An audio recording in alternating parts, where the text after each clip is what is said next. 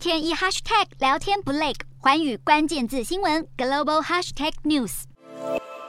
这节的寰宇大话题带您关注日本前首相安倍晋三遇刺身亡，震惊国际。而安倍呢，是日本在位最久的首相，即使是卸任之后，也对日本有极大的影响力。因此呢，他的奏事连带了影响日本许许多多的层面，其中经济层面就引发了日元贬势是否就此告终的。讨论。我们可以先来看到，目前呢，日元是贬破了一百三十七价位，创下二十四年来最低点。原因是这次的日本参议院选举的结果被看作是选民对货币宽松政策的支持，像是 Sony Financial Group 的分析师就说，选举的结果其实反映了民众对日本首相岸田文雄的支持，而且明显表示日本通膨对民众而言问题呢不如海外那么严重，这也可能让央行总裁黑田东彦在任内比较容易维持宽松的货币政策，而外界对政策逆转的期望降低，利于日元抛售。黑田也再次的重申，如果需要再次刺激经济，他也会再增加宽松的政策，让日元跌势持续加速。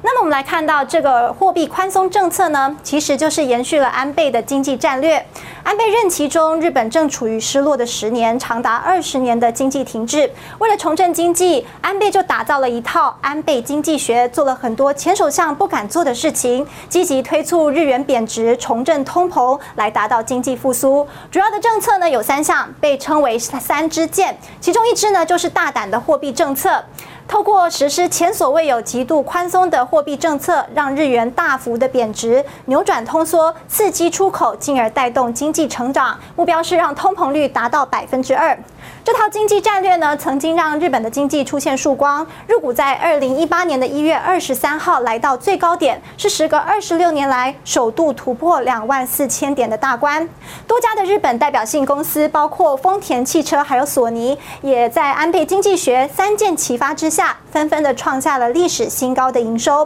后来的前首相菅义伟还有现任的岸田文雄，都沿用了这套安倍经济学。不过，由于这套经济学还是有许多被质疑的地方，包括失业率虽然是大幅的下降，但是薪资没有成长，造成国内消费疲软、经济无力的恶性循环。还有日元贬值，虽然有利出口，但是进口商品和汽油的价格却也因此高涨，变成呢都是大型的企业在获利，一般民众呢就是陷入了贫富差距越来越严重的问题。再加上大量的财政支出，也让日本政府背负了巨额的财政赤字，因此传出现任首。像岸田呢有意让安倍经济学部分的政策开始逐步退场，可能会削弱大规模财政支出，还有调整超宽松的货币政策。不过具体到底会怎么做呢？还有待观察。Hello，大家好，我是环宇新闻记者涂文君。如果你有聊天障碍、话题匮乏，想要跳脱舒适圈，现在只要追踪环宇关键字新闻 Podcast，就可以体验一场沉浸式的国际新闻响宴。从政治、经济到科技，一百八十秒听得懂的国际趋势，让你一天一 Hashtag。聊天不 lag。